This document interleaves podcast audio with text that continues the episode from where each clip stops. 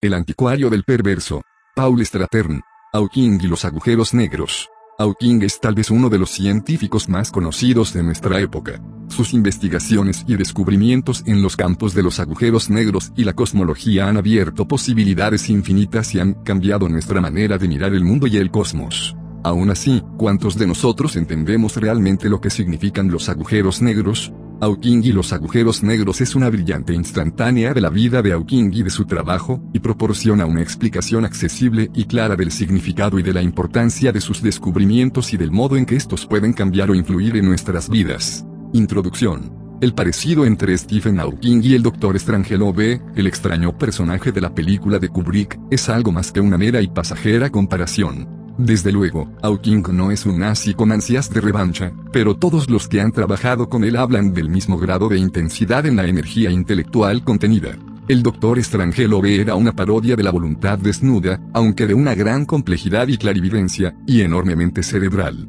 Al mismo tiempo que decididamente humano, estaba poseído por fuertes pasiones y fobias, que sus taras físicas no contribuían a remediar. Hawking ha insistido a menudo en que se le viera como a cualquier otro ser humano normal, algo que después han confirmado sus actos. En la película nunca llegamos a ver el despacho del Dr. Strangelove, pero de haberlo necesitado, el despacho de Hawking en Cambridge habría sido una inmejorable elección. Allí se respira una silenciosa atmósfera de concentración, rota tan solo por el sonido de un interruptor que una figura encorvada acciona desde su silla de ruedas, a su alrededor, las pantallas de los ordenadores, un espejo desde el que un rostro atento devuelve la mirada al observador, y grandes pósters de Marilyn Monroe mirándonos desde lo alto de las paredes. Esa mente, alejada del mundo, que se encuentra como en casa cuando navega por los confines últimos del universo, ha producido algunos de los más asombrosos pensamientos cosmológicos de todos los tiempos. Nuestra imagen del cosmos se ha transformado por completo durante la era Hawking. La imagen que él y su equipo han creado es tan imaginativa y bella como una gran obra de arte y, al mismo tiempo, tan imposible como un sueño, y enormemente más compleja de lo que puede comprenderse habitualmente. Hawking ha producido ideas nuevas y sensacionales sobre los agujeros negros, la teoría de la gran unificación y el origen del universo. Sin embargo, hay quienes han cuestionado todo esto. La cosmología es el estudio del universo, pero pese a contar con sus diabólicas matemáticas, gran parte de la disciplina no puede probarse.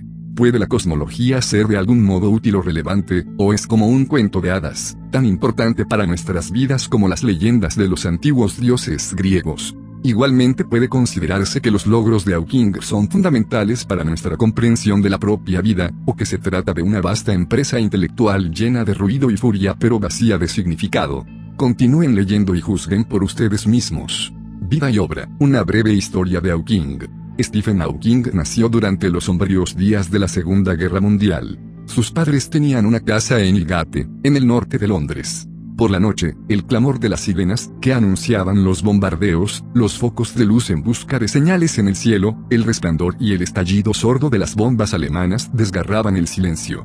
Para asegurar el nacimiento de su primer hijo, Frank e Isabel Hawking decidieron, poco antes de dar a luz, trasladarse temporalmente a Oxford, los alemanes habían aceptado no bombardear Oxford y Cambridge para no dañar su irreemplazable arquitectura a cambio de que los aliados no hicieran lo propio con las históricas ciudades universitarias de Heidelberg y Gotinga.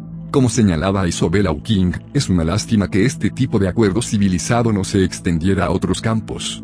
El 8 de enero de 1942 dio felizmente a luz un hijo varón, una fecha que casualmente coincide con el aniversario de Galileo, muerto en 1642, exactamente 300 años antes. Además, Newton había nacido casi al mismo tiempo el mismo año, por lo que, si omitimos el hecho de que son dos campos que se excluyen mutuamente, podríamos decir que los auspicios astrológicos para un astrónomo eran realmente excelentes.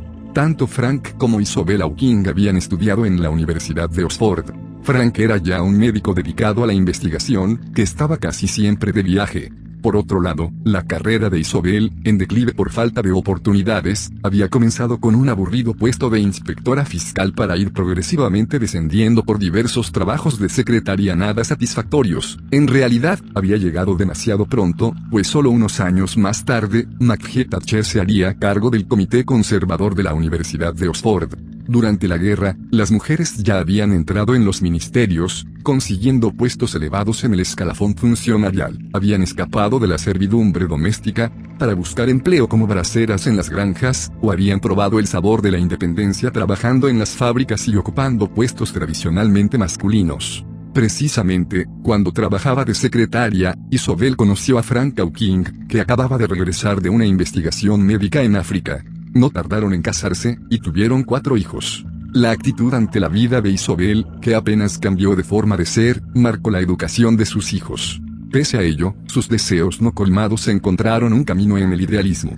Se enroló en las filas del comunismo y, aunque muy pronto flexibilizó su postura política, siguió siendo una socialista convencida. Más tarde, tomaría parte en las primeras marchas del CND, el Comité para el Desarme Nuclear, desde Aldermaston hasta Londres, cuando intentar salvar a la raza humana de la destrucción nuclear se consideraba una actividad antisocial. En 1950 los Hawkins se trasladaron a vivir a St. Albans, 50 kilómetros al norte de Londres, una agradable ciudad catedralicia, o sofocantemente provincial. Frank había sido nombrado allí jefe del Departamento de Parasitología del Instituto Nacional de Investigación Médica. Los Hawkins continuaron haciendo una vida intelectual perfectamente ortodoxa, lo que no impidió que se les etiquetase de inmediato como peligrosos excéntricos. Su casa estaba atestada de libros, los muebles pretendían ser cómodos y no símbolo de estatus social, las cortinas no se lavaban y, a veces, ni siquiera se corrían por la noche. Había quien podía asegurar incluso que la familia escuchaba en la radio el tercer programa, dedicado a la música clásica y al teatro, y dirigido especialmente a los pocos disidentes que vivían entre el filisteísmo burgués. En su tiempo libre, Frank llegó incluso a escribir varias novelas que nunca se publicaron, y de las que su esposa se burlaba llamándolas despropósitos. Los modelos para el joven Stephen fueron siempre más bien los Bertrand Russell y Gandhi que los Stanley Matthews o Max Miller. Al llegar el verano, toda la familia se apretujaba en el automóvil, un antiguo taxi londinense, y se trasladaban a su caravana para pasar las vacaciones. La caravana, que era de su propiedad, estaba aparcada en un campo de Osmington, en Dorset, cerca de la bahía de Ringstead.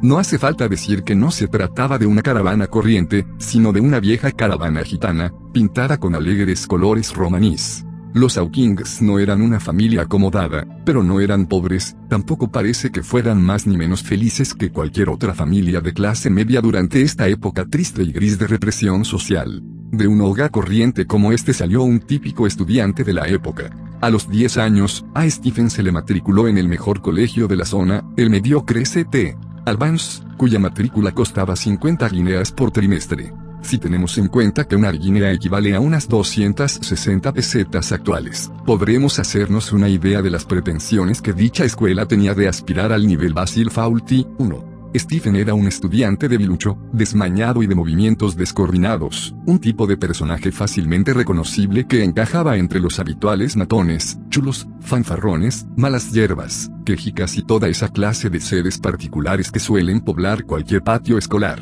Para entonces Stephen ya se había interesado por la química, e incluso tenía su propio laboratorio en el cobertizo de su casa, que no tardó en convertirse en un lugar desordenado, lleno de tubos de ensayo, residuos de viejos experimentos y manuales para la fabricación casera de pólvora, cianuro o gas mostaza. Poco a poco iba haciéndose evidente que Stephen era un alumno bastante brillante, pero al que no le constreñían las ostentosas exigencias que trataban de imponerle en aquel colegio fino. No trabajaba demasiado, pero aprobaba con nota todas las asignaturas, aunque nunca era de los primeros. Su mente era aguda, pero hablaba con demasiada rapidez para que se le entendiese bien. En su casa, en el cobertizo, con sus pocos amigos del colegio, se dedicó a inventar complicados juegos de mesa, que para jugar requerían al menos cinco horas y que, en ocasiones, podían llegar a durar hasta una semana entera de vacaciones. No es extraño que pronto se encontrara jugando contra sí mismo.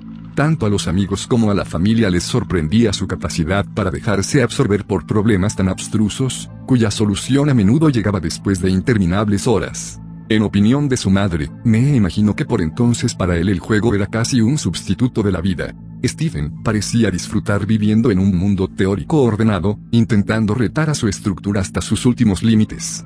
Puede que no pareciera infeliz, pero ciertamente no era alguien corriente. El funcionamiento de su mente era inusitadamente abstracto, y parecía que le guiaban inclinaciones superiores a las naturales. El ganador de todos los premios de su promoción, su compañero Michael, le definía de un modo cordialmente condescendiente como un brillante y simpático maniático de la ciencia. Un día, empezaron a hablar en el laboratorio de Stephen de filosofía y vida. Michael recuerda, que a él se le daba bastante bien la filosofía, pero a medida que se adentraban en la conversación se fue dando cuenta de que Stephen lo estaba dejando en ridículo, incitándole sutilmente a que dejase ver su ignorancia. Fue un momento desconcertante para Michael que, de repente, sintió como si un observador distanciado le mirase burlonamente desde una gran altura.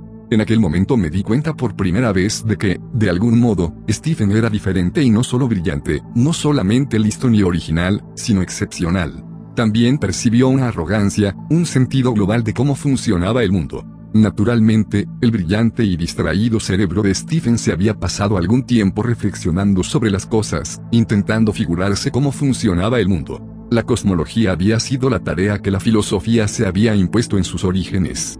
La palabra griega para nombrar el universo era cosmos, que también significaba orden y cuya etimología ha guardado el sustantivo cosmética. Para los griegos antiguos el orden del mundo era una cuestión de belleza, Actualmente la cosmología se ha desembarazado de sus tintes filosóficos y se limita al estudio de la estructura del universo, pero el descubrimiento de un orden en esta vastedad infinita puede aún evocar un sentido de belleza y asombro filosófico. Esto puede ocurrir especialmente en la mente de un reflexivo estudiante de secundaria, dotado de una extraordinaria percepción, atraído por la abstracción y capaz de una concentración extrema en su empeño por pensar hasta la raíz última de las cosas. Los escondidos talentos de Hawking necesitaban un impulso para poder emerger a la luz del día. Esto ocurrió, cuando tenía 16 años y estudiaba para los Alevels, 2. En 1958 el padre de Stephen obtuvo un puesto de investigador en la India. La familia decidió convertirlo en una aventura y viajaron en automóvil, lo que en aquellos tiempos constituía todo un atrevimiento. Pero la decepción llegó cuando se supo que en aquella aventura no podría unirse toda la familia, Stephen debía pasar sus exámenes y se quedaría al cuidado de la vecina y agradable familia Humphries. La actitud de la señora Hawking al respecto era perfectamente británica. Él se lo pasó en grande con los Humphries, y nosotros lo pasamos muy bien en la India. Y en efecto, eso parecía. Sin embargo, hubo un incremento notable en la torpeza de Stephen. En una ocasión digna de un número cómico, los Humphreys perdieron un carrito lleno de su mejor vajilla de losa. La señora Humphrey recuerda, supongo que todos se echaron a reír, pero después de un rato quien más serio fue Stephen. Al margen de otras posibles consecuencias, el hecho de ser abandonado por su familia fue suficiente para estimular el interés de Hawking por la vida. Su padre habría deseado que él estudiase biología con el objetivo de continuar después su labor en la profesión médica, pero a Stephen le interesaban más las matemáticas, materia que dominaba mejor. Su padre consideraba que eran un camino estéril, que solo servían para la enseñanza. Finalmente llegaron a un acuerdo, Stephen estudiaría matemáticas, física y química se consagró en cuerpo y alma a sus estudios a level, y también probó suerte en un examen de ingreso en Oxford, con la intención de prepararse mejor para el año siguiente. Contra todo pronóstico, Stephen lo hizo, tan bien en los exámenes de Oxford que le concedieron una beca al instante. Con 17 años Stephen Hawking llegaba a la Universidad de Oxford para estudiar ciencias naturales en la especialidad de física. La ausencia de matemáticas no suponía que respetase hasta ese punto el trato con su padre, sino que, por el contrario, Hawking consideraba ya entonces que eran solo la llave para la comprensión del universo en su conjunto. El cosmos seguía constituyendo el núcleo de su interés más profundo. Muchos de sus otros compañeros de estudios del primer curso eran aproximadamente un año y medio mayores que Stephen, que por entonces tenía 17, y el resto le sacaba al menos tres años, pues habían pasado dos, cumpliendo su servicio militar. Joven, con gafas, desmañado y de complexión endeble, Stephen se sentía al margen de las cosas y de los demás. Pasó la mayor parte de su primer año sin salir de su cuarto, sin trabajar, tan solo aburriéndose y preguntándose cómo podría conseguir la aceptación de los demás. Como era demasiado joven para ir a los pubs, por las noches se bebía él solo unas cuantas cervezas en su habitación mientras devoraba libros de ciencia ficción. Esta actividad le abrió las puertas de nuevas perspectivas del universo, tan imaginativas como, casi siempre, estrafalarias o desvirtuadas, pero no estimuló apenas sus intereses académicos. Si tenía suerte conseguía concentrarse poco más de una hora al día. El interés de Hawking se centraba en la amplitud del mundo que le rodeaba, y esto sí que lo estudiaba a conciencia, a menudo realizando incursiones nocturnas en él. no dejaba de observar sus propiedades singulares, el curioso modo en que se manifestaba y sus excitantes posibilidades. En el comienzo de su segundo año, Hawking estaba preparado para entrar en este mundo. Se dejó el pelo muy largo, especialmente para aquellos años 50, acentuó su fino sentido del humor, y mejoró su aspecto externo. El patito feo floreció, saltando de fiesta en fiesta, dejándose llevar por la corriente social con la facilidad y confianza de un perfecto y bien ensayado profesional del espejo. Incluso llegó a unirse a los robustos miembros del club de remo, haciéndose timonel de una embarcación de ocho universitarios como él. Cuando Hawking se ponía a hacer algo, lo hacía con el máximo empeño. Una vez más parecía haber aplicado aquella arrogancia, un sentido global de cómo funcionaba el mundo, que tanto había impresionado a su compañero de estudios Michael, cuando percibió algo excepcional en su carácter.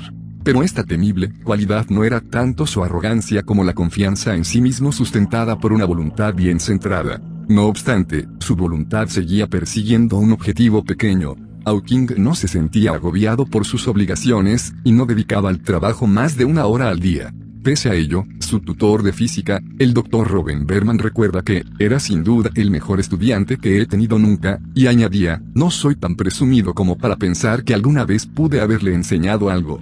Estos comentarios lisonjeros tienen el sello distintivo de haber sido realizados con el transcurso de los años, sin embargo, no hay duda de que a Hawking se le consideraba excepcional, aunque solo fuera porque parecía desafiar el principio de la conservación de energía. La cantidad de energía que se obtiene de una actividad no puede exceder la cantidad de trabajo que se invierte en ella. Hawking era muy presuntuoso, tanto social como intelectualmente no veía ningún interés en tratar de disimular sus excepcionales talentos, una arrogancia que por lo demás no hacía sino aumentar su reconocimiento público. A pesar de lo poco que trabajaba, decidió que proseguiría sus estudios con una investigación de postgrado en cosmología. Así que pidió a la Universidad de Cambridge que le dejaran trabajar con Hoyle, el gran cosmólogo del momento, y fue aceptado a condición de que obtuviese un sobresaliente. Ningún problema. Solo en el último momento le falló la confianza en sí mismo. La víspera de sus exámenes finales se pasó la noche en blanco y se equivocó en algunas respuestas.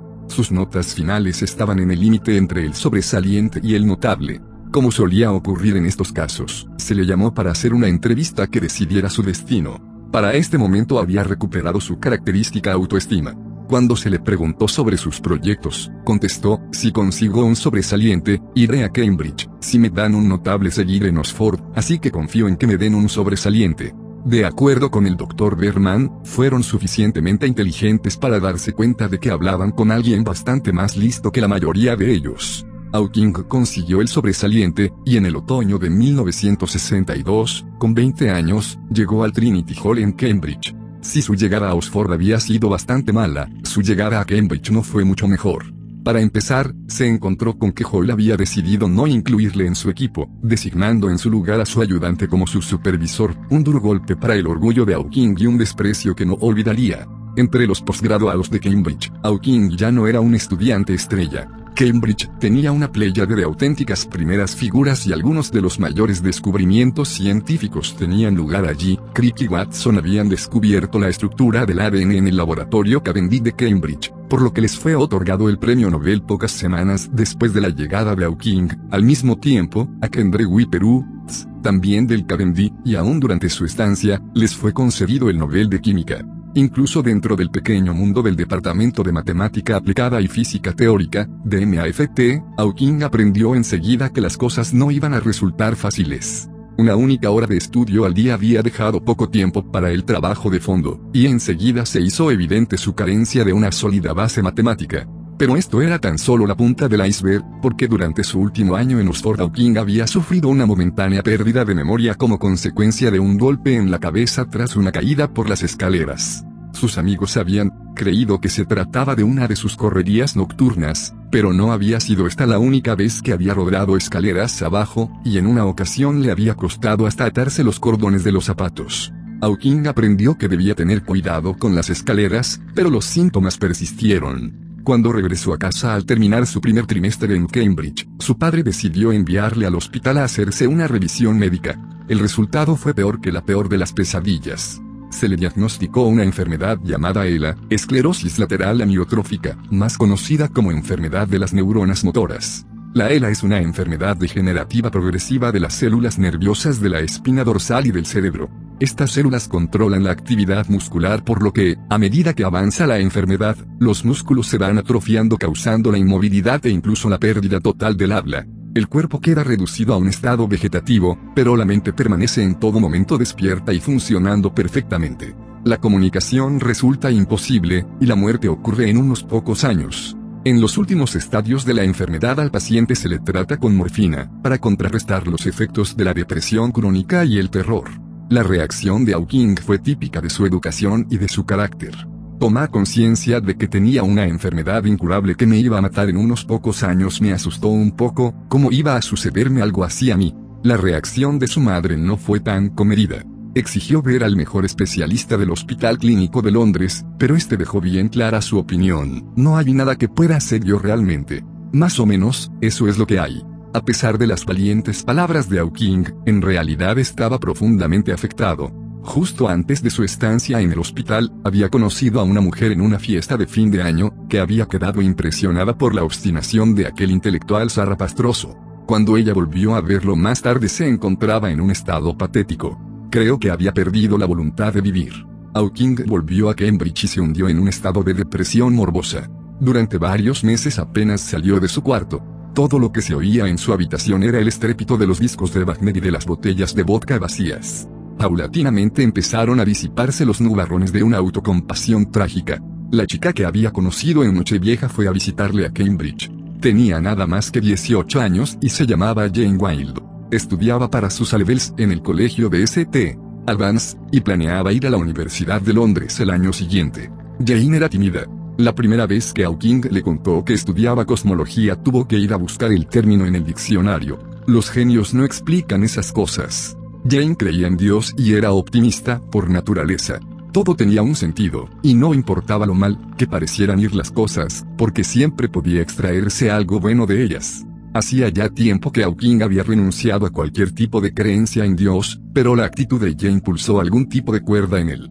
Tenía una voluntad férrea, siempre había tenido una voluntad férrea, este había sido su secreto. Porque iba a cambiar ahora. Antes de que me diagnosticaran la enfermedad, la vida me aburría mucho recuerda. No parecía que hubiera nada que me interesase. Pero ahora las cosas eran diferentes, soñé que iba a ser ejecutado, recuerda. De pronto me di cuenta que había un montón de cosas que podría hacer, si me suspendían temporalmente la pena. Estaba en proceso de curación, al menos por lo que respecta a su salud mental, porque su aspecto físico no era tan saludable. La ELA no avanza de un modo regular.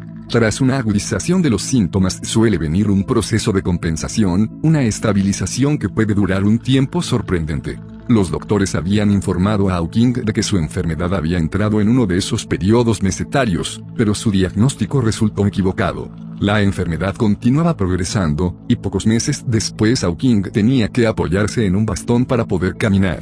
Los doctores le dieron menos de dos meses de vida. Comenzar su tesis no tenía ningún sentido si iba a morir antes de poder completarla. Hawking seguía viéndose con Jane, pero cualquier atisbo de sentimentalismo era inmediatamente expulsado de su relación. Detestaba la piedad y estaba decidido a seguir siendo independiente mientras fuese posible. Se sentía como un ser humano normal y deseaba ser tratado como tal. Consideraba a Jane una chica muy agradable, y ella admiraba en secreto su coraje. Era su mutua admiración, más que los sentimientos, lo que les hizo entender que lo imposible podría ser posible.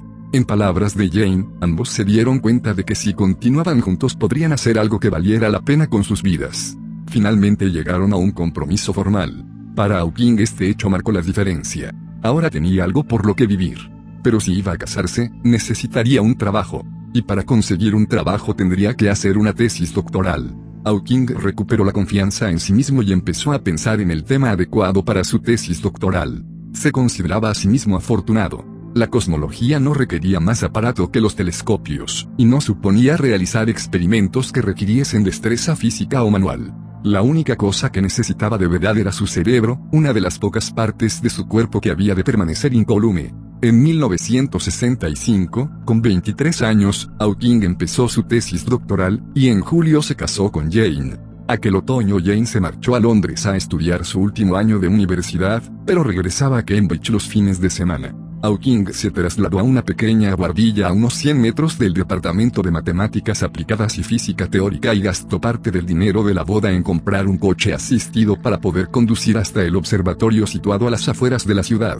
La formidable voluntad de Hawking había encontrado una motivación, su mente estaba concentrada al máximo, sin apenas distracción. Y eso era lo que necesitaba, pues los problemas a los que iba a enfrentarse estaban entre los más complejos y ambiciosos de toda la cosmología. Durante algunos años, la cosmología había sido considerada como una pseudociencia y, como tal, había atraído la atención de un buen número de pseudocientíficos. Las grandes ideas sobre el universo, respaldadas por números increíblemente grandes, habían tenido éxito entre el gran público. Estas ideas eran los dinosaurios de la ciencia moderna, gigantes, simplistas y abocadas a la extinción. Escaseaban las preguntas incisivas. Los auténticos científicos preferían la ciencia auténtica, susceptible de prueba o refutación mediante un experimento. Al público embelesado no se le pedía otra cosa que abrir la boca en señal de admiración ante las últimas noticias sobre el universo, pero ningún tipo de objeciones. A principios de los años 60 todo esto había empezado a cambiar.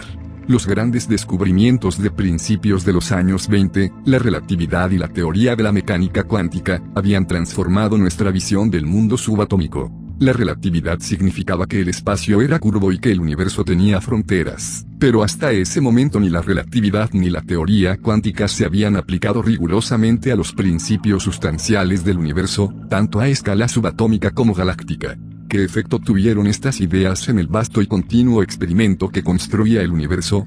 Las respuestas fueron y continúan siendo lo más increíbles de lo que la más increíble e imaginativa historia de ciencia ficción pudiera soñar. ¿Quién podría haber concebido la existencia de agujeros negros, agujeros invisibles en el universo, dentro de los cuales el espacio y el tiempo sencillamente desaparecían? Hawking había observado que la relatividad no armonizaba con la física en el nivel de la mecánica cuántica, y que era incapaz de explicar los agujeros negros. Su investigación en este campo iba a producir un resultado sensacional. Por raro que parezca, la existencia de los agujeros negros aunque no con ese nombre había sido ya anticipada en fecha tan temprana como 1783. El responsable de este descubrimiento fue un párroco inglés, llamado John Michell, a la sazón uno de los mejores astrónomos de su época, pues, además de los agujeros negros, también había sugerido la naturaleza de las estrellas dobles y había realizado algunas muy perspicaces predicciones de distancias interestelares. Michel sugirió que si una estrella era lo bastante grande y densa, impediría que la luz emanase de su superficie. Sus observaciones del cielo le llevaron a la hipótesis de que el universo contenía un considerable número de estrellas de esa índole, cuya presencia podría detectarse por el efecto gravitatorio que ejercían sobre las estrellas o planetas cercanos y visibles. El astrónomo alemán, Karl Barsild recuperó esta idea en los primeros años del siglo XX. Durante una baja por enfermedad del Frente Ruso, en 1916, empezó a trabajar en las implicaciones de la entonces reciente publicación de la teoría de Einstein sobre la relatividad, quien había formulado que los rayos de luz podrían doblarse por la fuerza de la atracción gravitatoria. La vida en el frente ruso podía ser tan peligrosa e incómoda como la vida en las trincheras del frente occidental, pero debía de haber algo estimulante en el ambiente, porque al mismo tiempo, a no mucha distancia de allí, el austriaco Ludwig Wittgenstein reflexionaba sobre las ideas que iban a transformar la filosofía del siglo XX Barsil demostró que cuando una estrella colapsaba bajo la fuerza de su propia gravedad, ocurrían ciertas cosas. De acuerdo con la teoría de Einstein sobre el efecto de la gravedad sobre la luz, a partir de un cierto grado el efecto de la fuerza de la gravedad se incrementa hasta el punto de que nada, ni siquiera la luz, es capaz de escapar de su campo gravitatorio. Este punto se alcanza cuando una estrella se colapsa hasta el límite de un radio determinado, que depende de su masa. Este radio es el punto en el que una estrella que se colapsa se convierte en un agujero negro. En el caso del Sol, cuyo radio actual es de 700.000 kilómetros, se convertiría en un agujero negro si su radio se contrajese hasta una longitud de 3 kilómetros. Barsild había probado gracias a la ley de la relatividad lo que Michel solo había sospechado. Curiosamente, Einstein rechazó los hallazgos de Barsild, pese a estar basados en su propia teoría. Sin embargo, el radio, crítico en el que una estrella se convierte en un agujero negro es hoy conocido como el radio Barstild. Un año después, se refutaron una vez más las ideas cosmológicas de Einstein. En esta ocasión era el astrónomo ruso Alexander Friedman quien, mientras la revolución tenía lugar fuera de su estudio en Petrogrado, descubrió que la imagen de Einstein de un universo estático era incorrecta. Para la realización de sus cálculos, Einstein había supuesto una constante cosmológica a la que había lambda. lambda. Efectivamente, así se evitaba la cuestión de probar si el universo era o no estático, Friedman demostró que la suposición carecía de justificación. Friedman dio el valiente paso de asumir que el universo está lleno de una nube de materia uniformemente fina. Los hallazgos modernos han confirmado que esta valiente asunción sigue siendo válida para muchos cálculos macrocósmicos, a pesar de las discrepancias obvias.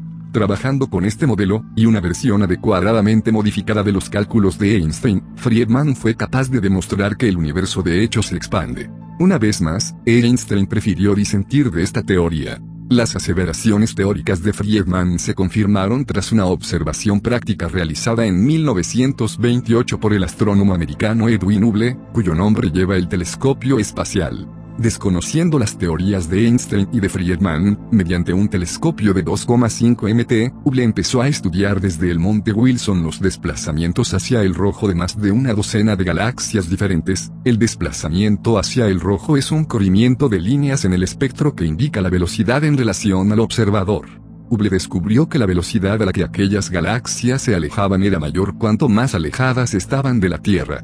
Esta fue la primera prueba directa de un universo en expansión. El siguiente gran avance teórico tuvo lugar en Rusia cinco años más tarde. Para entonces las pulgas de Stalin estaban en pleno apogeo. Es posible que un científico dedicado a su tarea ignorase la revolución rusa que ocurría fuera de su laboratorio, pero el terror de Stalin era un asunto distinto. Hombres vestidos con abultados abrigos de piel llamaban a la puerta y exigían que se les dejase pasar, aunque uno estuviera enfrascado en cálculos cosmológicos.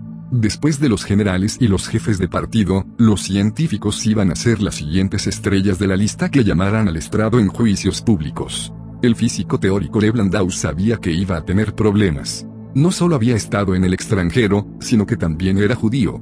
Landau decidió que su única esperanza era obtener suficiente reconocimiento mundial para que el hecho mismo de ser llamado al estrado como testigo y su subsiguiente desaparición pudiera poner en entredicho la utopía soviética. Improvisó rápidamente un artículo, con algunas de las ideas cosmológicas sobre las que había estado reflexionando durante los últimos tiempos y se lo envió a Copenhague a su amigo Niels Bohr, el gran físico, acompañándolo de una carta en la que le pedía un favor, si pensaba que sus averiguaciones valían la pena, tal vez podría usar sus influencias para que se las publicasen en Nature, la mejor revista científica internacional. Poco después, Bo recibió un telegrama del periódico Isvestia, órgano del partido oficial, pidiéndole una valoración profesional del artículo de Landau. Bor no tenía tiempo de analizarlo, pero entendió perfectamente lo que ocurría. Envió un mensaje a Moscú poniendo por las nubes el artículo de su colega, y consiguió que se publicase en Nature, lo que no evitó que Landau fuera arrestado en 1938, aunque fuera puesto en libertad poco después, reconociéndose que se había cometido un error. Landau había estado especulando durante algunos años sobre cómo las estrellas desprendían la suficiente energía para producir tanto calor. En su artículo de Nature postulaba que el centro de la estrella pudiera estar ocupado por una estrella superdensa compuesta en gran parte por partículas subnucleares sin carga, llamadas neutrones, una estrella como el Sol, contendría otra estrella de neutrones de alrededor de un 1-10 de su masa, pero comprimida en un radio de solo un kilómetro. La descomunal cantidad de calor que desprende la estrella se genera por la absorción de gas de esta estrella interna de neutrones. El artículo de Landau se había escrito con cierta prisa, y se publicó sin que tuviera tiempo de revisar sus ideas, con detenimiento. El as de la física cuántica, el americano Roberto Oppenheimer y su brillante asistente Artland Snyder, que había trabajado anteriormente como conductor de camiones en Utah, leyeron aquel artículo. Oppenheimer y Snyder juzgaron que había muchas inexactitudes en el artículo de Landau, pero trabajaron sobre su idea original. Según Oppenheimer y Snyder, cuando una gran estrella deja escapar su carburante nuclear y arde, entonces implosiona bajo su propia fuerza gravitatoria. Llega un momento en que se contrae hasta su radio crítico, de donde ni siquiera los rayos de luz pueden escapar de su superficie. En este punto la estrella se aísla del resto del universo y se crea el llamado horizonte de sucesos de un sentido, las partículas y la radiación. Pueden entrar, pero nada puede escapar de ella. Se forma una singularidad espacio-tiempo, según la cual la dimensión espacial y la dimensión temporal asociadas sencillamente desaparecen. No hay forma de saber qué ocurría dentro de este horizonte, y Oppenheimer se negaba ni siquiera a especular sobre ello. Oppenheimer y Snyder publicaron sus investigaciones en Physical Review, el 1 de septiembre de 1939, el mismo día que Hitler invadía Polonia, precipitando así la Segunda Guerra Mundial. En el mismo número de Physical Review, Niels Bohr y el físico americano John Wheeler publicaban un artículo sobre el modo de obtener la fisión nuclear, es decir, el mecanismo necesario para producir la bomba atómica. Por casualidad Oppenheimer dirigía el proyecto Manhattan, que fabricaría la primera bomba atómica. El mismo día que empezaba la Segunda Guerra Mundial se publicaba el método que llevaría a esta a su conclusión, junto con un escrito del hombre que lo haría posible. Pero por entonces el artículo de Oppenheimer se desconocía por completo, el mundo tenía cosas más importantes por las que preocuparse que el universo. Wheeler acabaría trabajando en la bomba atómica, pero cuando acabó de estudiar cómo destruir el planeta Tierra, dirigió su atención al universo. Por suerte a la cosmología le preocupaba más la holística, que los holocaustos, pero Wheeler consiguió introducir en ella algunos de los problemas sin resolver de su antigua área de investigación. Wheeler era un extremista de derechas, una postura política ortodoxa en la década de los 50, en tiempo de la caza de brujas anticomunista que había emprendido McCarthy. Por otro lado, Oppenheimer se había acostado una vez con una comunista lo que significaba que, pese a haber ganado la guerra con la fabricación de la bomba atómica, era desde luego un espía a sueldo del comunismo. Wheeler no estaba de acuerdo tampoco con las ideas cosmológicas de Oppenheimer, pero estaba obligado a reconocer que finalmente tenía cierta razón en su idea de que existía una singularidad espacio-tiempo dentro de un horizonte de sucesos de un sentido. Por supuesto Wheeler iba a dar un paso más y bautizar a este objeto gravitacionalmente totalmente colapsado con el nombre de agujero negro. Tal vez inevitablemente, Wheeler no podía estar totalmente de acuerdo con Oppenheimer. Wheeler sostenía que era posible describir lo que ocurría dentro de un agujero negro. Allí tenía lugar una unión de la relatividad con la física cuántica. Pero a principios de los años 60, muchos aún dudaban de la existencia de los agujeros negros, que hasta 1969 no serían denominados así. Es cierto que las peores sospechas políticas de Wheeler se vieron confirmadas cuando un grupo de científicos soviéticos anunció que habían probado que las singularidades espacio-tiempo, o agujeros negros, sencillamente no podían existir. Según estos científicos soviéticos, tales singularidades espacio-tiempo eran simplemente una conjetura teórica errónea que solo podía tener lugar si se aceptaba que el colapso de las grandes estrellas se producía como una implosión simétrica. Solo de esta forma podía concentrarse el campo gravitatorio en un único punto, resultando en una singularidad espacio-tiempo. Sin esta improbable simetría, no habría singularidad. cadabra, no había agujeros negros. Como puede verse, la cosmología a principios de los años 60, cuando Hawking entraba en escena, estaba en pleno estado de ebullición. Ni que decir tiene que la ortodoxia reinante en Cambridge aún estaba a favor de la teoría del estado estacionario que proponía Hoyle. De acuerdo con esta concepción, el universo no había tenido un principio y jamás tendría un final, sino que siempre había existido, es decir, que su densidad media general había permanecido constante o, lo que es igual, en estado estacionario. En los años 50 Hoyle había rechazado con displicencia la idea opuesta, denominando la teoría del Big Bang, describiendo irrisoriamente su idea de la creación como si de una chica que saliese de la tarta se tratase. Sin embargo, la teoría del estado estacionario de Hoyle requería similares trucos de magia. ¿Cómo podría explicarse si no, la expansión del universo que Hubble había observado? Para remediar esta objeción Hoyle proponía que las estrellas y las galaxias surgían del espacio continuamente.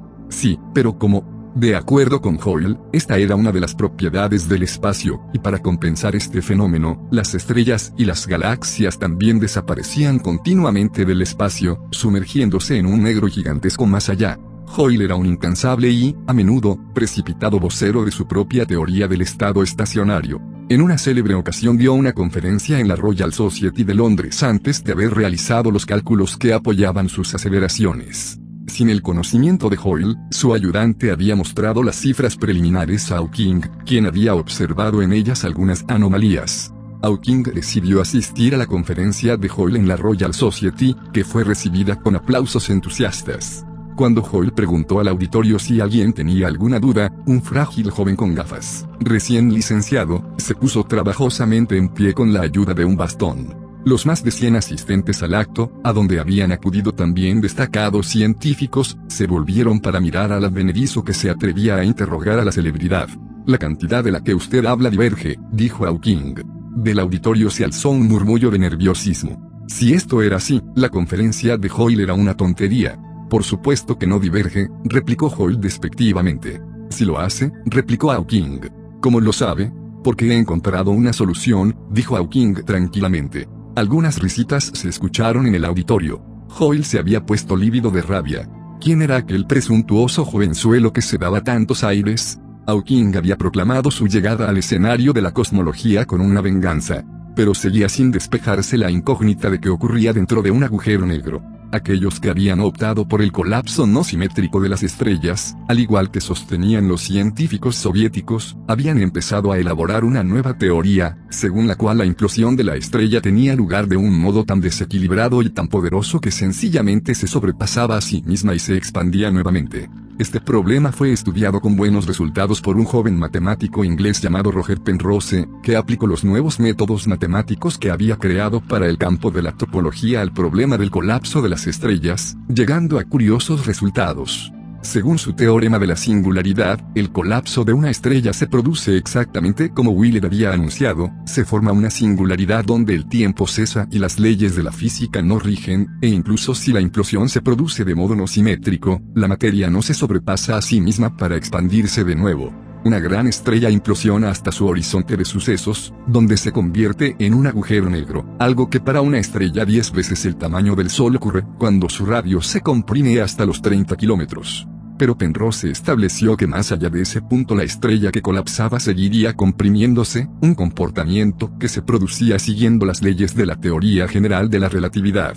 A medida que aumentaba la intensidad del campo gravitatorio, la luz, la materia y el espacio-tiempo serían atrapados dentro de él con cada vez mayor intensidad, e incluso se comprimiría con tal intensidad que alcanzaría un volumen cero y densidad infinita. En otras palabras, desafiaría las leyes de la gravedad hasta el punto de tener masa, pero no dimensión. De igual modo, el espacio-tiempo y la luz no solo serían absorbidos hacia el interior del agujero, sino que se contraerían hasta un punto tan infinitamente pequeño que desaparecerían. Todo esto ocurriría dentro del horizonte de sucesos, y sería, por tanto, inobservable.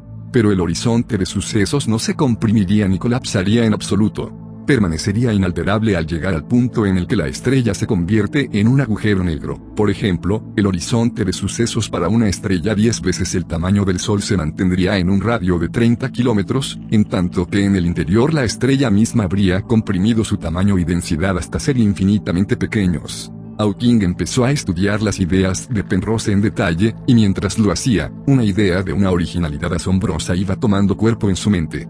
Como muchas grandes ideas, esta era esencialmente simple, aunque los cálculos que la sostenían eran todo menos eso. Hawking se preguntó qué ocurriría si, de alguna forma, un agujero negro se volviese del revés. Entonces aplicó esta idea al universo entero. ¿No sería el universo en expansión una gigantesca estrella que implosionaba al revés? El tiempo desaparece en el interior de un agujero negro. Si se invierte este proceso, supondría la creación del tiempo. Lo mismo ocurriría con el espacio. La materia se originaría desde un punto infinitamente denso, aunque sin dimensiones. En este punto se produciría el Big Bang, el mismo acto de la creación, ni más ni menos. La teoría de la relatividad se aplicaría en ambos sentidos. Si el campo gravitatorio se intensificaba, el espacio-tiempo, la materia, la radiación se concentraban. A medida que el campo gravitatorio se expandía y debilitaba, también el espacio-tiempo se desplegaba, y la radiación y la materia se dilataban. Hawking logró demostrar que en el pasado se produjo una singularidad que dio origen al tiempo. Y si el universo detenía su expansión y comenzaba a contraerse, acabaría por implosionar y terminar en una singularidad, el llamado Big Crunch.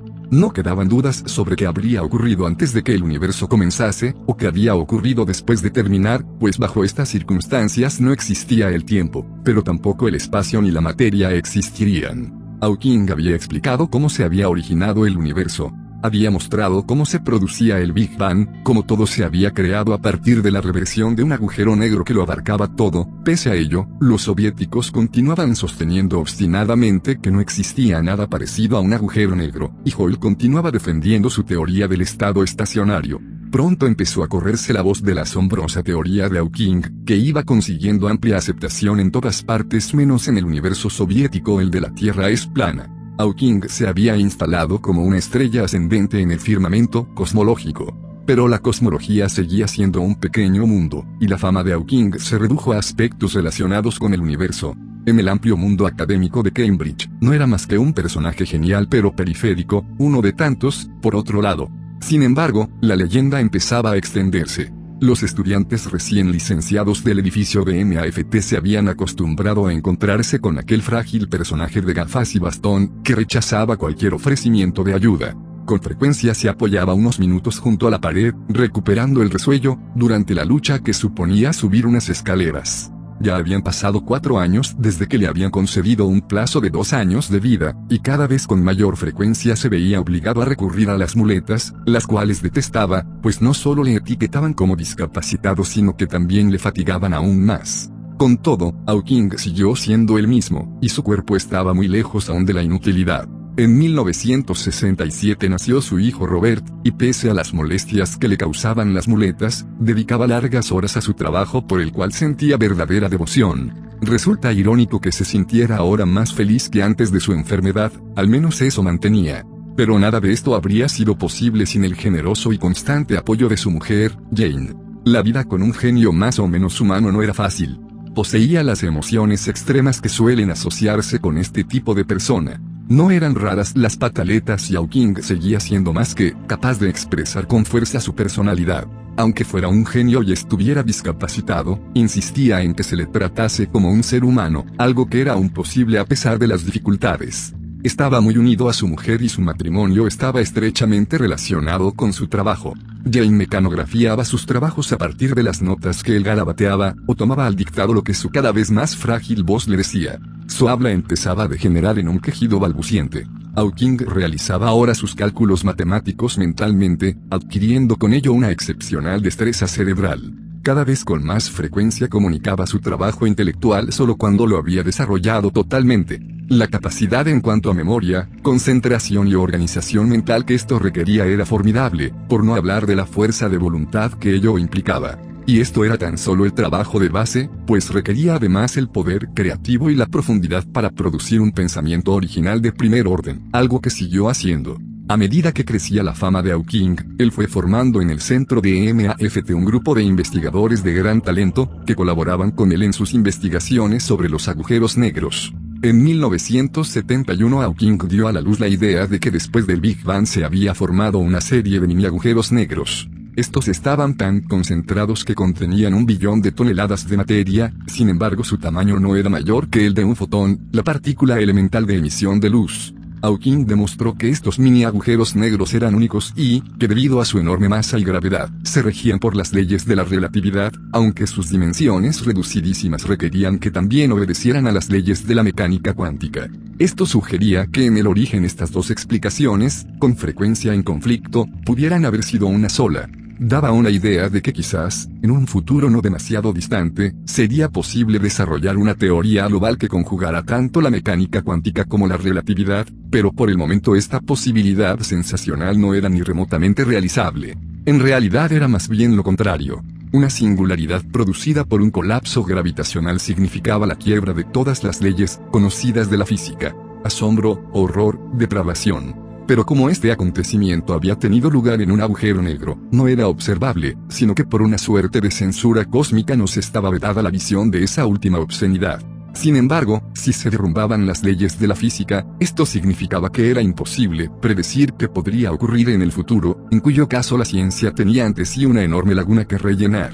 Filosóficamente la ciencia tenía ante sí dos posibilidades opuestas, ambas sensacionales, que podían significar el fin de la ciencia. Los mini agujeros negros indicaban que algún día podría haber una teoría que explicase todo. Al mismo tiempo, los agujeros negros más ortodoxos podían indicar sencillamente que en el universo no podría explicarse nada científicamente. En última instancia no sería científico. La ciencia había llegado a su último estadio filosófico. Vivía peligrosamente, porque lo que tenía ante sí era la doble posibilidad de ser coronada o de estallar, el fin de la ciencia estaba cerca.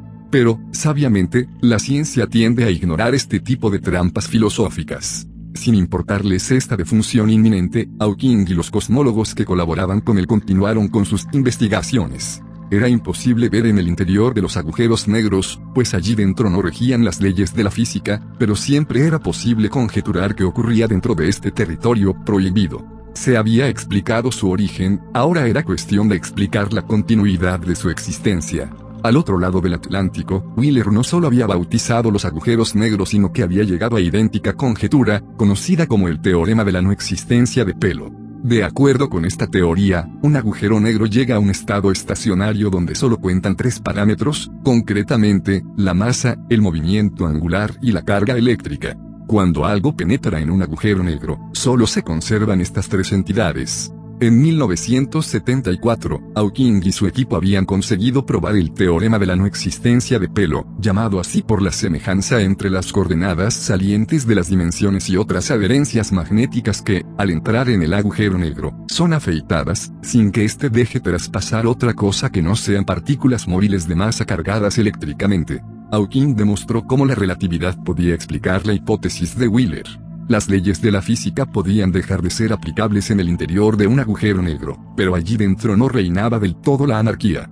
Durante el año académico 1974-75, Hawking aceptó una invitación para pasar un año en Caltech, California, la institución científica más prestigiosa de todo el oeste de los Estados Unidos, donde había trabajado el mejor químico del siglo XX, Linus Pauling, y que reunía un buen ramillete de premios Nobel, entre otros, algunos científicos iluminados como el físico Richard Feynman, que tocaba los bongos, o Murray Hellman, que solía bautizar sus descubrimientos con una cita de James Joyce un texto budista. Hawking disfrutó de California, aprovechó la oportunidad de utilizar los potentes telescopios de Mount Wilson, y logró evitar que nadie le llevase a Disneylandia, aunque sí que adquirió un gran póster de Marilyn Monroe, el primero de los muchos que adornarían su despacho cuando volviese a Cambridge. En este momento la enfermedad de Hawking estaba en otro periodo estacionario, pero entre tanto había quedado postrado en una silla de ruedas. Su voz empezaba a deteriorarse y adelgazarse en un quejido apenas inteligible, hasta el punto de que solo sus colegas más cercanos y sus amigos podían entenderle.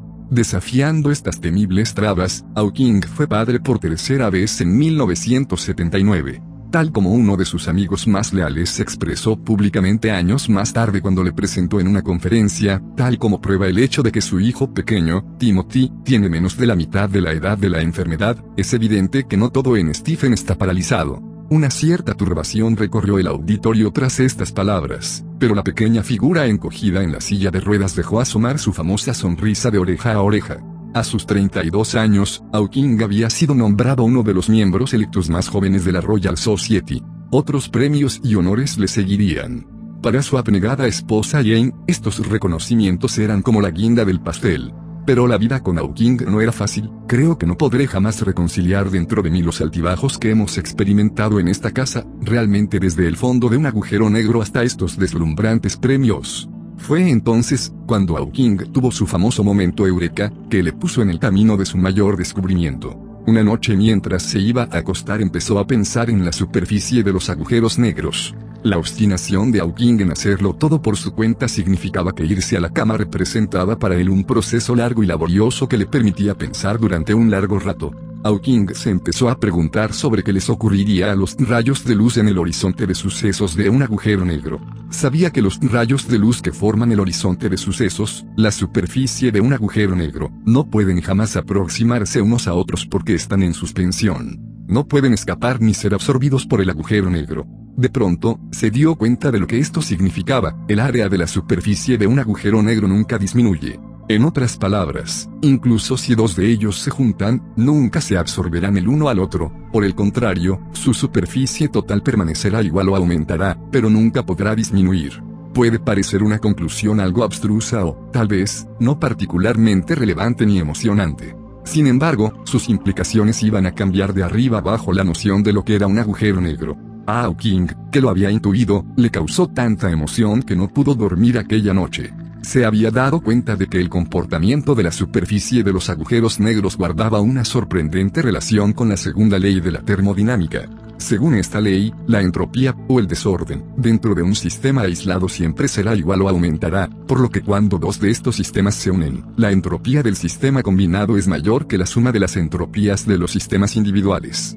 Básicamente esto significa que si se deja que las cosas evolucionen por sí mismas, el caos permanecerá igual o aumentará, pero nunca disminuirá. El propio Hawking ofrecía el ejemplo de una casa, solo hay que dejar de hacer arreglos en ella para que el caos aumente. Para crear el orden o para reparar el desorden, es necesario emplear un gasto suplementario de energía. Esta ley explica por qué ciertos procesos son irreversibles. Si tomamos un vaso, entendiéndolo, como un sistema autónomo, y lo dejamos caer al suelo, sus fragmentos nunca se reunirán por sí mismos, ya que esto haría decrecer su entropía. La entropía determina la dirección que un proceso irreversible debe seguir.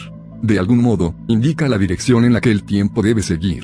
Si esto es así, porque el comportamiento de los agujeros negros recuerda a la segunda ley de la termodinámica, podría significar que de algún modo esta ley puede aplicarse a los agujeros negros, hasta ese momento considerados fenómenos no gobernados por este tipo de leyes, hasta este momento, los cálculos relativos a los agujeros negros se habían basado en la relatividad, que explicaba el comportamiento de los grandes cuerpos, pues se habían descartado los efectos que tenían lugar a nivel subatómico, los cuales respondían a la teoría de la mecánica cuántica. Los minúsculos efectos subatómicos eran desechables cuando se manejaban magnitudes, tan grandes como las del colapso de las estrellas o los agujeros negros. Hawking iba a demostrar cuán errónea era esta afirmación. La mecánica cuántica proporcionaba una clave fundamental para explicar la verdadera naturaleza de los agujeros negros. En primer lugar, es necesario entender algo de mecánica cuántica. Uno de los postulados fundamentales y más sorprendentes de la física cuántica fue establecido por Werner Heisenberg, un físico alemán, en 1927, cuando tenía solamente 26 años de edad y ya era una figura indiscutible de la teoría cuántica. El gran descubrimiento de Heisenberg fue el principio de incertidumbre, que establece que es imposible determinar simultáneamente la posición e impulso de un electrón. Heisenberg mantenía que esto no podía hacerse ni siquiera teóricamente, porque las nociones mismas de posición exacta y velocidad exacta, tomadas a la vez, no tenían significado alguno para la naturaleza. De hecho, este postulado es cierto para todas las cosas de la naturaleza, desde las partículas subatómicas a las tortugas gigantes o a las galaxias, pero solamente en niveles atómicos o inferiores las discrepancias se hacen representativas. Una sencilla ilustración de esta idea ocurre cuando intentamos determinar la posición precisa de un electrón. Esta partícula es tan pequeña que solo puede detectarse mediante algo que tenga una longitud de onda suficientemente pequeña, como los rayos gamma. Pero cuando estos rayos chocan con el electrón, afectan a su velocidad de un modo impredecible. Es imposible determinar la posición del electrón sin alterar su velocidad, y cuanto más precisamente intentemos determinar su posición utilizando luz de muy corta longitud de onda más se alterará su velocidad. Igualmente, cuanto menos interfiramos en su velocidad, tanto menos seremos capaces de medir su posición. Este principio de incertidumbre, válido tanto para las partículas como para los campos que se pueden imaginar formados por partículas, produce asombrosos resultados cuando lo aplicamos al espacio. El espacio también es un campo. Pero, como, probablemente el espacio está por definición vacío, es un vacío. De acuerdo con el principio de incertidumbre de Heisenberg esto, sencillamente, no puede ser así. ¿Por qué no? Hemos demostrado que es imposible medir con precisión y simultáneamente el valor de un campo y la velocidad a la que cambia. Esto es válido tanto para campos como para partículas. Entonces, pues significa que ningún campo puede medir exactamente cero, porque representaría una medida exacta de su valor y de su velocidad, lo cual es imposible según el principio de incertidumbre. Sin embargo, si queremos un espacio vacío, el campo ha de ser exactamente cero. Entonces no existe nada parecido al espacio vacío. Precisamente, o quizás, casi precisamente. Entonces, ¿qué es lo que tenemos en su lugar? De acuerdo con el principio de Heisenberg, incluso en el espacio siempre habrá una mínima incertidumbre. ¿Y esto qué significa? Se puede imaginar esta incertidumbre como una oscilación mínima desde justo por encima de cero hasta justamente por debajo de cero, pero nunca exactamente cero. ¿Y cómo ocurre esto? Podemos explicar lo que ocurre de la siguiente manera, ya que no podemos tener nada, en su lugar tenemos pares de partículas virtuales, que son las responsables de las oscilaciones a ambos lados de cero. Pero ¿qué son estas partículas virtuales? ¿Y qué papel juegan en las oscilaciones? Estos pares de partículas virtuales consisten en una partícula y una antipartícula, una positiva y la otra negativa. Cuando se juntan se anulan la una a la otra, por lo cual están constantemente apareciendo y desapareciendo de la realidad. Esto explica las pequeñísimas oscilaciones por encima y por debajo de cero. Y esto que tiene que ver con los agujeros negros, los agujeros negros existen en el espacio, lo que significa que este proceso se produce constantemente a su alrededor. Hawking especuló sobre qué ocurriría en la superficie de un agujero negro, en el horizonte de sucesos. Este espacio, contendría también partículas virtuales, que aparecen en la realidad. Pero antes de anularse unas a otras, serían afectadas por el agujero negro, que atraería la partícula negativa expulsando simultáneamente la partícula positiva, la cual escaparía en forma de radiación. El agujero negro emitiría efectivamente radiaciones térmicas, es decir, calor, tendría, por tanto, una temperatura mensurable. De igual modo, la partícula con alta entropía que cae en un agujero negro haría aumentar de tamaño la superficie del agujero negro. Como hemos visto, la superficie del agujero negro depende del radio de Barfield que, a su vez, depende de la masa. Un aumento en la superficie del agujero negro, por pequeño que éste sea, marca un aumento de la entropía del agujero negro, pero que éste tenga entropía significa también que debe tener temperatura. Esta temperatura sería en realidad casi insignificante, tan solo millonésimas de grados sobre el cero absoluto, pero está ahí. Hawking había demostrado que los agujeros negros no eran tan negros, ya que emitían radiación, es decir, calor, estaban calientes. Las implicaciones de esta demostración transformaron por completo la concepción de los agujeros negros. Después de todo no eran infinitos agujeros atascados en el universo, en cuyas profundidades la materia, el espacio-tiempo y las leyes de la física desaparecían, sino que ahora se podían considerar objetos que existían dentro del universo. Obedecían a la segunda ley de la termodinámica, tenían entropía, lo que significaba que incluso tenían tiempo ya no eran invisibles, sino que podían ser observados por las leyes de la física. Pero esto no era todo. Al combinar la gravedad de los agujeros negros y el comportamiento de las partículas virtuales, Hawking había combinado por primera vez la mecánica cuántica y la relatividad. Enseguida se empezó a propagar la noticia de que Hawking había dado con algunas ideas que cambiaban todo.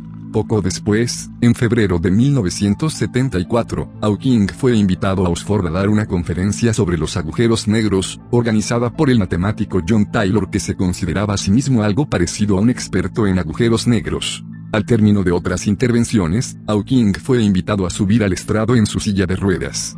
Comenzó su alocución con su voz quejumbrosa y casi incomprensible. El auditorio se esforzaba en prestar atención, sin poder dar apenas crédito a lo que estaban escuchando. Si lo que decía Hawking era verdad, entonces sí que todo cambiaba radicalmente, pero Hawking terminó con una afirmación todavía más espectacular, un agujero negro tenía tiempo, entropía, y esta entropía aumentaba como cualquier otra. Esto significaba que un agujero negro acabaría evaporándose en radiación pura o, en otras palabras, al final explosionaría. El auditorio recibió las palabras de Hawking con un estupor silencioso. Entonces Taylor se puso en pie como un resorte y dijo, Lo siento, Stephen, pero eso es una solemne tontería. Sin casi poder contener su rabia, dio media vuelta y salió airosamente de la habitación. Un mes después, Hawking publicó sus descubrimientos en un artículo, que apareció en la revista Nature bajo el título de Estallan los agujeros negros, que su antiguo tutor y colaborador, David Siama, describió como uno de los más hermosos de la historia de la física fue comparado con el artículo de Einstein sobre la teoría general de la relatividad.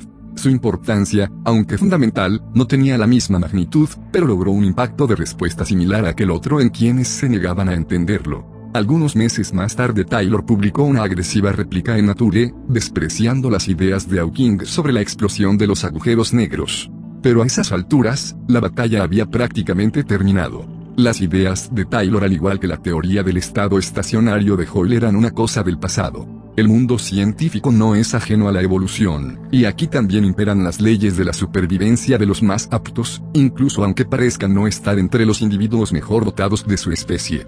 Para entonces la enfermedad de Hawking había degenerado hasta un grado alarmante. Ya no podía andar ni siquiera ayudado, y se vio obligado a moverse en una silla de ruedas motorizada. No podía alimentarse por sí mismo y si la cabeza se le caía hacia adelante sobre el pecho, no era capaz de levantarla. Estos obstáculos suponían un profundo revés psicológico para un hombre de orgullo y voluntad como él, que apreciaba su independencia, pero siguieron otros acontecimientos más penosos. El habla de Hawking seguía deteriorándose, y hasta para sus más allegados era ya difícil de entender lo que intentaba decir. Al mismo tiempo, perdía a gran velocidad su capacidad para escribir. Su mente había alcanzado la cumbre de su potencial, pero ¿cómo iba a poder comunicar sus pensamientos ahora? Sin embargo, ¿qué podía esperarse? Habían pasado 15 años desde que a Hawking le habían vaticinado dos años de vida. Su supervivencia era absolutamente milagrosa, tanto como los descubrimientos que seguía haciendo en la cosmología. El vínculo entre ambas no era una mera casualidad, pues indicaban cualidades excepcionales de mente y voluntad. En 1979, con 37 años, Hawking fue nombrado profesor de la Cátedra Lucasian de Matemáticas en Cambridge, un puesto que ya habían desempeñado previamente Isaac Newton y, más tarde, Babbage, padre del ordenador. Hawking se sintió enormemente honrado, algunos meses más tarde, cuando se dio cuenta de que no había firmado el libro, no se ahorró fuertes dolores para inscribir su nombre. Como diría más adelante, aquella era la última vez que firmaba. A pesar de estas dificultades, Hawking insistió en hacer vida social en Cambridge. Jane y él salían a cenar, acudían a fiestas y, pronto, el nuevo catedrático Lucasian se hizo con una reputación de parroquiano habitual. Nada de esto habría sido posible sin Jane quien, en palabras de un amigo íntimo, es una mujer extraordinaria que se preocupa de que él haga lo mismo que cualquier otra persona, van a todas partes y hacen de todo. Lo que más lamentaba era no poder jugar con sus hijos.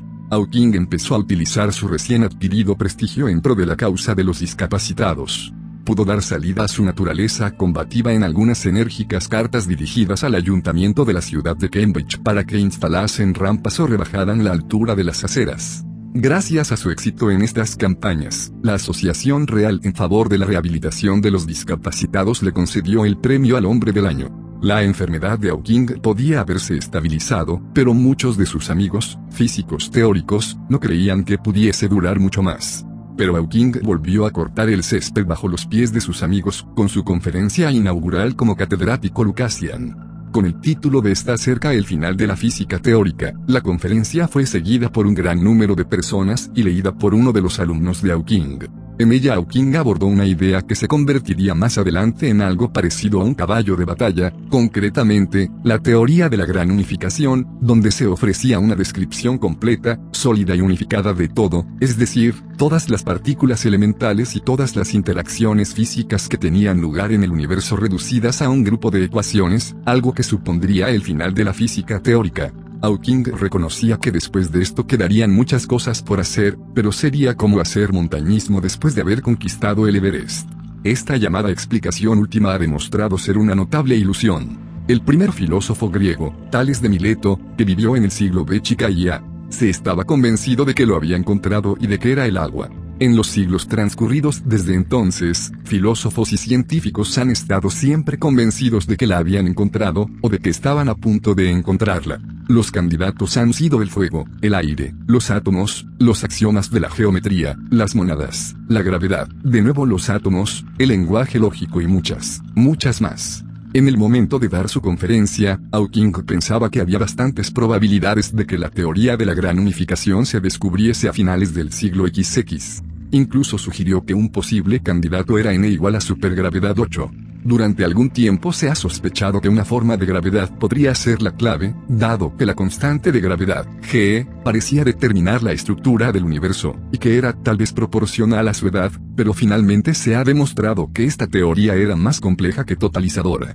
Desde entonces, Hawking ha revisado su punto de vista en favor de la teoría de las supercuerdas. Según esta, los objetos fundamentales que constituyen el universo son objetos de una única dimensión parecidos a cuerdas más que a partículas diminutas. Se dice que estos fettuccini infinitamente delgados miden unos 1035 metros de largo, y que podrían unificar todas las partículas y fuerzas conocidas en la salsa bolognesa definitiva. Pese a ello, Hawking reconoce que la teoría de las supercuerdas necesitará al menos 20 años para desarrollarse. Entonces habremos resuelto el último problema, será posible conocerlo todo. Sin embargo, llegados a este punto, conviene recordar las palabras de Wittgenstein cuando creía haber llegado a la solución final de los problemas de la filosofía, porque solo entonces pudo darse cuenta de lo poco que se consigue cuando se resuelven estos problemas. Al contrario que la ciencia, la filosofía ha madurado en el siglo XX al reconocer que no existe nada parecido a una verdad absoluta ni en sentido filosófico ni en sentido científico. Tanto la ciencia como la filosofía son sistemas con los que vivimos, y nuestra noción de estos sistemas también evoluciona junto a nuestra noción de la verdad. Ambos sistemas se basan en lo que nos es útil, y encajan en el modo que hemos elegido de ver el mundo. La última supercuerda tiene tan pocos visos de ser la verdad como el fuego o los átomos, aunque, por otra parte, pueda parecer tan cierta como lo parecieron aquellas otras en su tiempo. Desafiando a la enfermedad, Hawking siguió empeñado en viajar. Para entonces se había convertido en un científico de fama internacional y estaba resuelto a ocupar su puesto en el escenario científico internacional. Viajó a Suiza, Alemania y Estados Unidos. La enfermedad le obligaba a recurrir, cada vez con mayor frecuencia, a su memoria, que con su tenacidad característica entrenaba hasta un punto increíble. En un seminario en Caltech dejó perplejos a los estudiantes al dictar de memoria una ecuación de 40 términos. Por desgracia, el genio de la teoría cuántica, Hellman, estaba presente y se sintió obligado a señalar que si su memoria no le traicionaba, Hawking se había olvidado de un término. Resultó que Hellman tenía razón. Donde hay supergravedad y supercuerdas, es posible que exista también supermemoria. A principios de los años 80, Hawking comenzó a dictar algunas ideas para un libro divulgativo sobre cosmología con el que pretendía ganar algún dinero para pagar la matrícula del colegio de su hija. En 1985 había terminado su primer borrador y decidió revisarlo durante sus vacaciones estivales.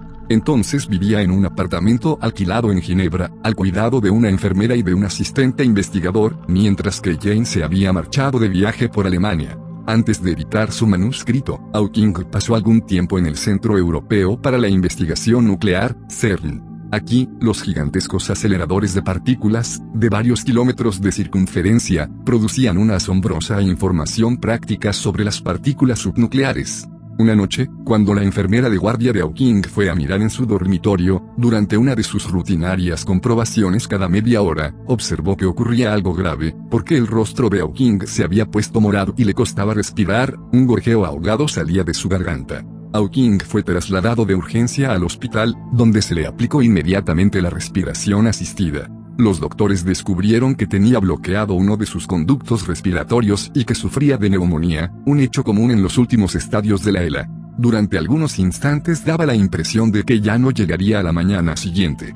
Se hicieron diferentes llamadas telefónicas a la lista de números que Jane había dejado, finalmente se la localizó en Bonn, a casi 600 kilómetros de distancia.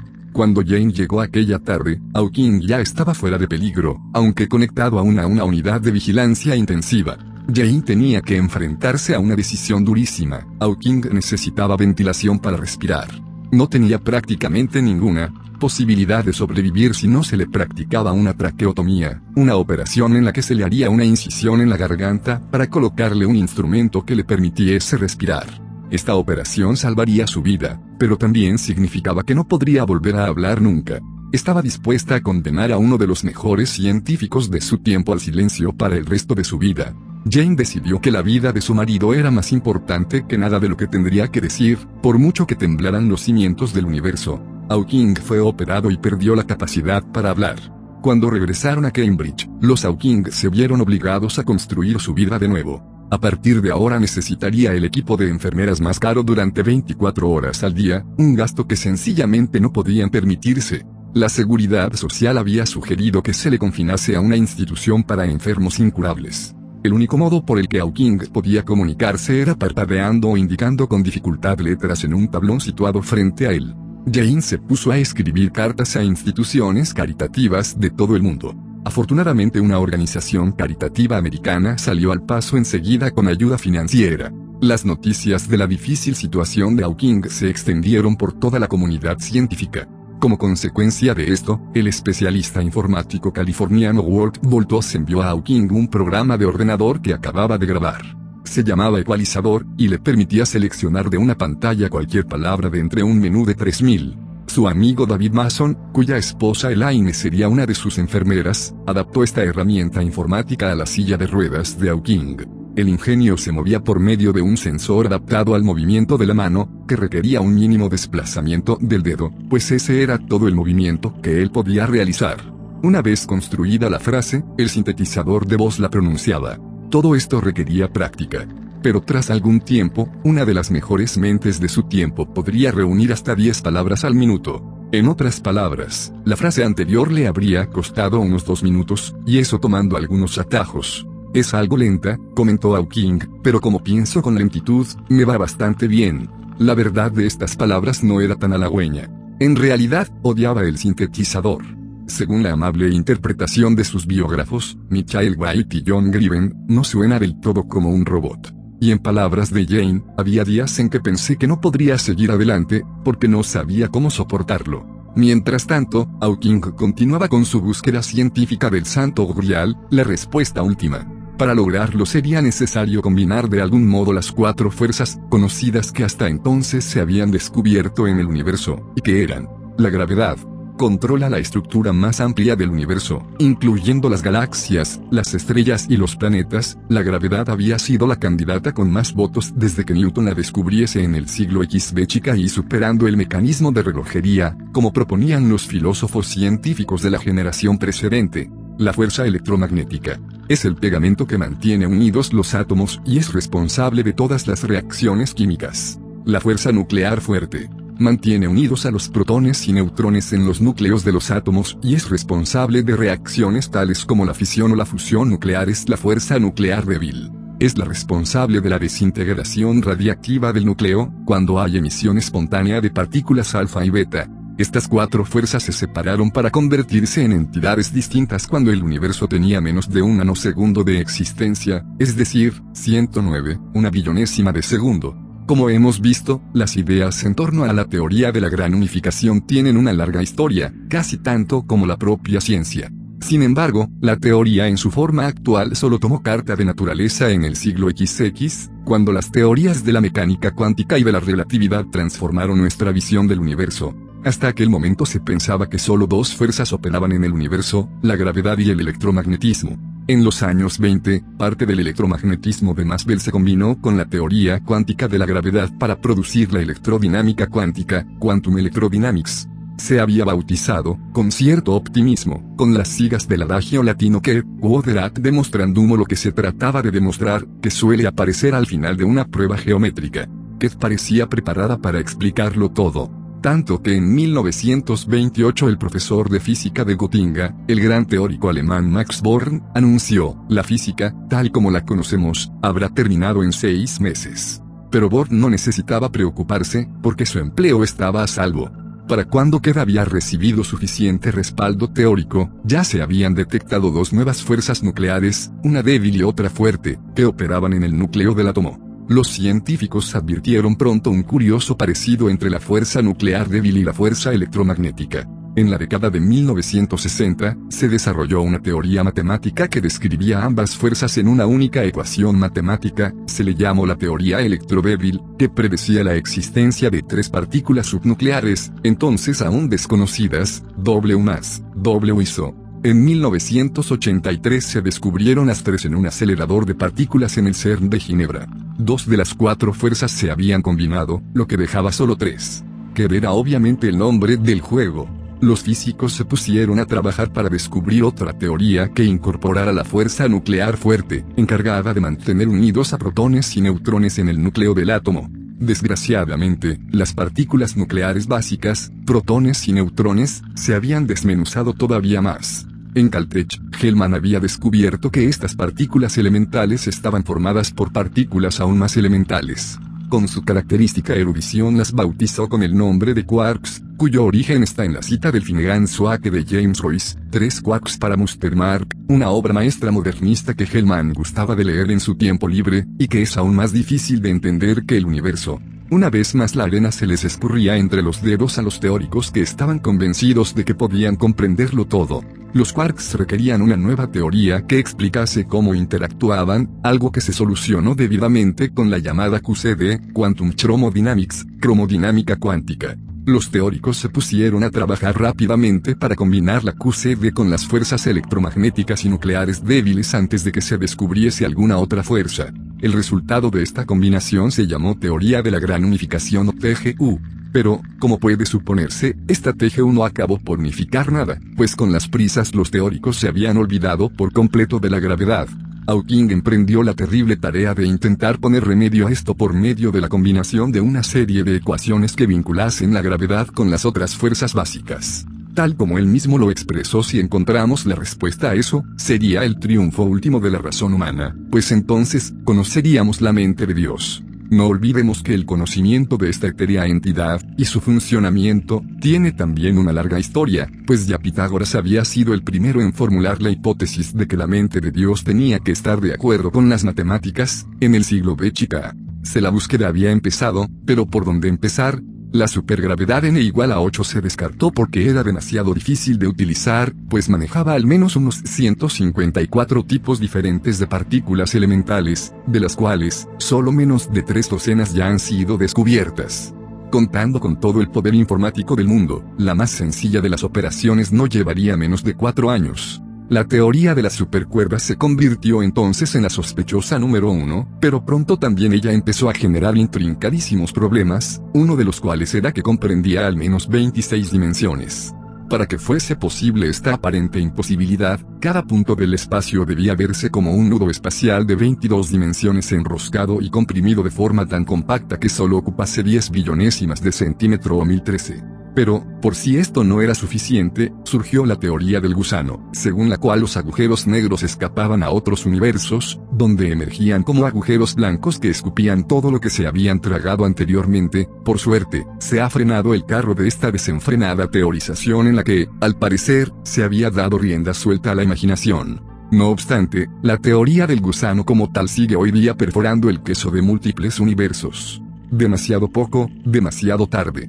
A pesar de los vanos intentos de simplificación, muchos han dado por perdida la teoría de las supercuerdas como una posible teoría de la gran unificación. Algunos científicos han empezado a preguntarse si tal vez toda la búsqueda puede haber sido en vano, aunque les queda aún por llegar al estado de resignación que han conseguido los filósofos. La ciencia no se dará por vencida tan fácilmente. Perseverancia o obstinación, de acuerdo con los científicos, la TGU se descubrirá ciertamente un día. Solo hay un obstáculo, a menos que ocurra un milagro, será probablemente tan complicada que será incomprensible, en cuyo caso estaremos donde empezamos. Pero los milagros ocurren. En 1987, Hawking terminó su famoso libro sobre la cosmología, que aceptó la editorial Bantam. El título, completo era Historia del Tiempo, del Big Bang a los agujeros negros, y se publicó el 1 de abril, 3, Bantam nunca había publicado antes un libro científico, pero el interés en la cosmología estaba aumentando. Tenían confianza en que el libro de Hawking superaría el obstáculo con ventas millonarias. El resto es historia. Desde el primer día, Historia del Tiempo fue un éxito arrollador. Diez años después, ha sido traducido a 30 idiomas y ha vendido 6 millones de ejemplares en todo el mundo. ¿Por qué? Nadie lo sabe en realidad, aunque se han barajado toda clase de teorías. Tal vez todo el mundo pensó que tenían que saber algo sobre ciencia, y que esta era su oportunidad de comprar si no necesariamente de leer un buen libro divulgativo sobre la materia, escrito por el experto más reconocido tal vez daba el necesario toque intelectual a la mesilla del salón, o porque era el regalo de Navidades perfecto para abuelos, nietos, sobrinos, tíos, la generación aparentemente analfabeta que solo parecía interesarse en ruidos y ordenadores, o porque era fácil de usar, o porque era perfecto para formar futuros premiados, había necesidad de un nuevo Einstein. Las mujeres se lo regalaban a los hombres, y las mujeres lo leían incluso si los hombres no lo hacían proliferaron las teorías, y los investigadores del mercado se vieron abrumados por el trabajo, porque querían descubrir cómo fabricar el siguiente. Todo el mundo parecía estar de acuerdo en una cosa, la gente compraba el libro, pero realmente no lo leían. Estaban demasiado ocupados, demasiado cansados, o tenían cosas más interesantes que hacer. Pero esto no es del todo verdad. De los millones de copias vendidas, al menos unos pocos ejemplares se han leído de cabo a rabo. El impacto en la gente, la mayoría jóvenes, que llegaba a la página 182 era tremendo. No exageramos si decimos que este libro ha creado una nueva generación de científicos. Un día los futuros ganadores de premios Nobel recordarán, entonces, un día leí historia del tiempo y supe lo que quería hacer. Así es como un libro de ese tipo cambia el mundo. ¿Y qué decir respecto al libro? Para empezar, es de fácil lectura. Y no hace falta decir que está bien documentado. Por supuesto, los conceptos son difíciles y es difícil hacerlos más sencillos sin simplificarlos. Hawking lo consigue. Algunos títulos de capítulo muestran los temas que aborda, el universo en expansión, los agujeros negros, el origen y el destino del universo, la unificación de la física. El libro concluye con algunas cuestiones filosóficas al mismo tiempo que fustiga a los filósofos que no han sido capaces de estar a la altura del avance científico.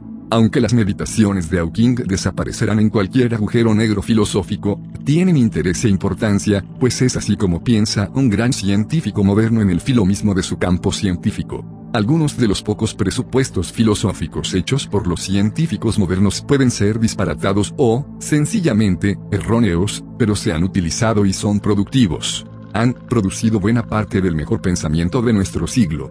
Entonces la filosofía importa algo a la ciencia. Parece ser que Hawking piensa que finalmente sí que importa. En su conclusión en Historia del Tiempo, Hawking trata de asuntos tales como la naturaleza de Dios y las teorías de la unificación. No se examina ni siquiera se considera relevante si existe alguna de estas dos entidades problemáticas, aunque Hawking es un gran creyente de la segunda y no de la primera.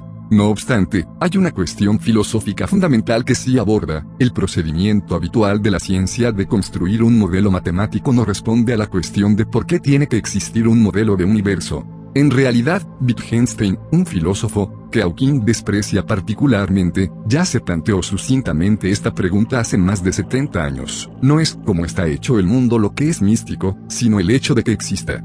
Hawking pregunta, ¿es la teoría de la unificación tan contingente que genera su propia existencia? Tampoco esta es, una vez más, una idea novedosa. Los filósofos medievales sostuvieron que la idea de la perfección debía incluir la idea de la existencia, entendiendo que esta es una prueba de la existencia de Dios. En el universo de Hawking o universos, un imposible, pero, al parecer, necesario plural no hay mucho espacio para Dios, porque si bien tuvo la elección de crear el universo, el universo tenía que crearse, y tenía que crearse en el modo en el que fue creado. ¿Por qué?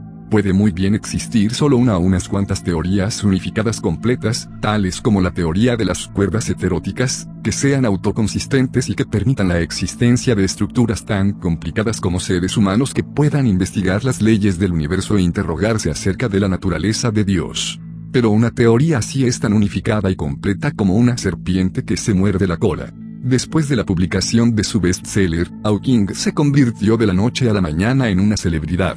El pequeño hombre en su silla de ruedas motorizada era ya una más de las atracciones de Cambridge, bueno, siempre que se encontraba allí, porque le llovían las invitaciones desde todas partes del mundo. Viajes al extranjero o condecoraciones eran el pan de cada día. Jane tenía ahora un trabajo de profesora, que le mantenía en Cambridge durante todo el año escolar, así que en sus viajes, a Hawking le acompañaba su enfermera, Elaine Mason. Ahora, la posición de Jane había variado se hizo una película para la televisión sobre la vida de su marido, titulada Master of the Universe. Jane pensó que en ella su papel debía consistir en decirle que él no era Dios. Las consecuencias fueron tal vez inevitables. En 1990 el matrimonio entre Jane y Stephen Hawking se rompió. Hawking se trasladó a un piso con su enfermera Elaine, todavía casada con su amigo David Mason, el ingeniero informático. Vinieron tiempos amargos. Nadie o lo que es igual, todos tenía la culpa. El proceso fue muy científico.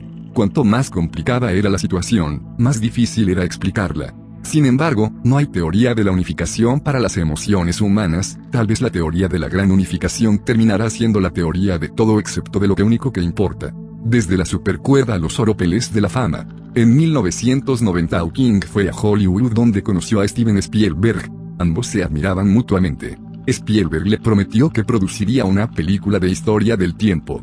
Hawking sugirió que debía llamarse Regreso al Futuro. Se prometieron no perder el contacto. El rodaje empezó finalmente en los estudios Elstre, cerca de Londres, dotado con una perfecta réplica del despacho de Hawking en el DMAFT. Cuando volvió a Cambridge, a descansar como cualquier otro actor, Hawking empezó a preguntarse sobre sus posibilidades de ganar un Oscar por el mejor papel secundario en la película del universo. Pero, desgraciadamente, los estudios universales donde trabajaba solo le hacían candidato al premio Nobel, un tipo de Oscar para la gente que no consigue triunfar en el mundo real. Obviamente, Hawking estaba muy interesado en obtener el premio Nobel, no en vano tiene la entrada más extensa en el índice de historia del tiempo, pero sus posibilidades de ganarlo son pequeñas. Porque, como en cualquier otro campo de estudio científico, las teorías abundan. Según una de ellas, una cosmóloga le puso los cuernos al magnate sueco de la dinamita, Alfred Nobel, fundador del homónimo premio. De ahí que en las bases este decretase que su premio debía estar abierto a todos los científicos, excepto a los cosmólogos. Con todo, el Nobel de Física ha sido ya concedido a cosmólogos en un par de ocasiones. De acuerdo con otra norma de su reglamento, los premios científicos se conceden a la ciencia, y en los albores del siglo, cuando Nobel creó el premio, la ciencia se limitaba a algo que podía probarse mediante observación o experimento, por lo que por muy asombrosos que fueran los argumentos teóricos, no se consideraban suficiente. El trabajo de Hawking no puede probarse, yo estuve allí, yo vi el principio del universo. Por supuesto, la ciencia es aún incapaz de probar la existencia de los agujeros negros. No en vano Hawking trabaja en el Departamento de Matemática Aplicada y Física Teórica. Si se probase su trabajo, podría convertirse en algo práctico y perdería su despacho. En ese despacho, Hawking ha realizado gran parte de sus más profundas reflexiones siempre con la nota de silencio, por favor, el jefe duerme, colgada en la puerta.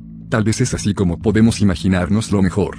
Una pequeña figura humana ovillada en una silla de ruedas automática, con su pantalla de ordenador, el espejo y toda clase de ingenios mecánicos y cables, haciendo que los cálculos infinitesimales encajen en una gran teoría.